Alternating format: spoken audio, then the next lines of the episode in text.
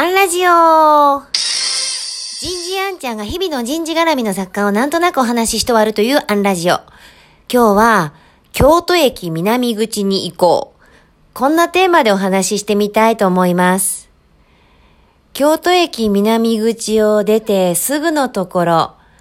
PHP 研究所さんのビルの中に、松下資料館があります。パナソニックグループの創業者である松下幸之助さんの生誕100年にあたる平成6年に開設された場所です。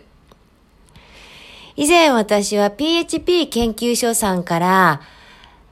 監修した DVD を出させていただいたことがあります。OJT をテーマにしたものなんですけれども、その時のご担当者の遠藤さんという方が、今この松下資料館の館長をなさっています。そんなご縁もあるのですが、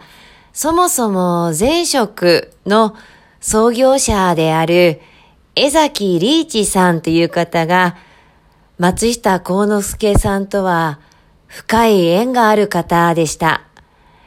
江崎リーチさんは幸之助さんよりちょうど一回りぐらい年上の方。大阪に出てこられて、商品を販売するとともに、広告を朝日新聞さんと毎日新聞さんに出されたようなんです。そうしたら、朝日新聞さんの広告部が熱海にスポンサーを招待する機会を作られて、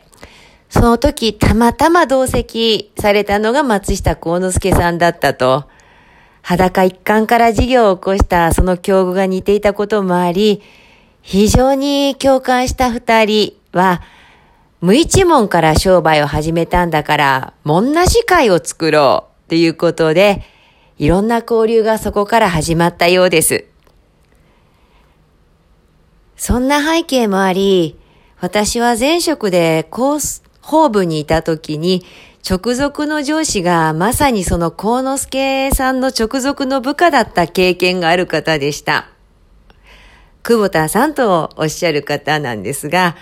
私はその方から幸之助さんの話をよく聞きましたし、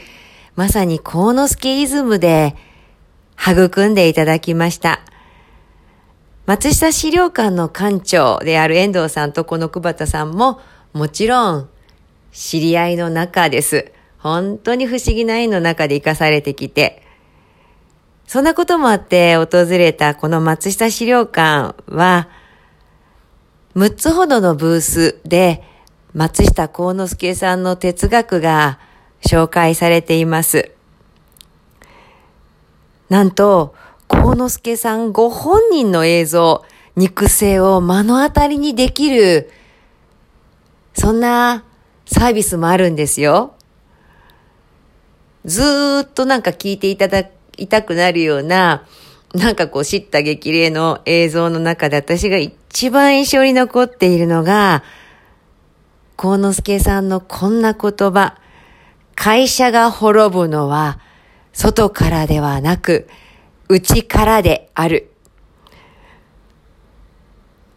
もう生の映像と一緒に見るとこうずしーんときます。もちろん松下幸之助さんの著作はこのようにたくさん出ているんですが、ぜひ京都近くにお越しの際は南口に立ち寄ってみてください。遠藤館長に、あんちゃんから聞いたよってお伝えいただければ話は早いかもしれないです。今日はここまで。次回もお楽しみに。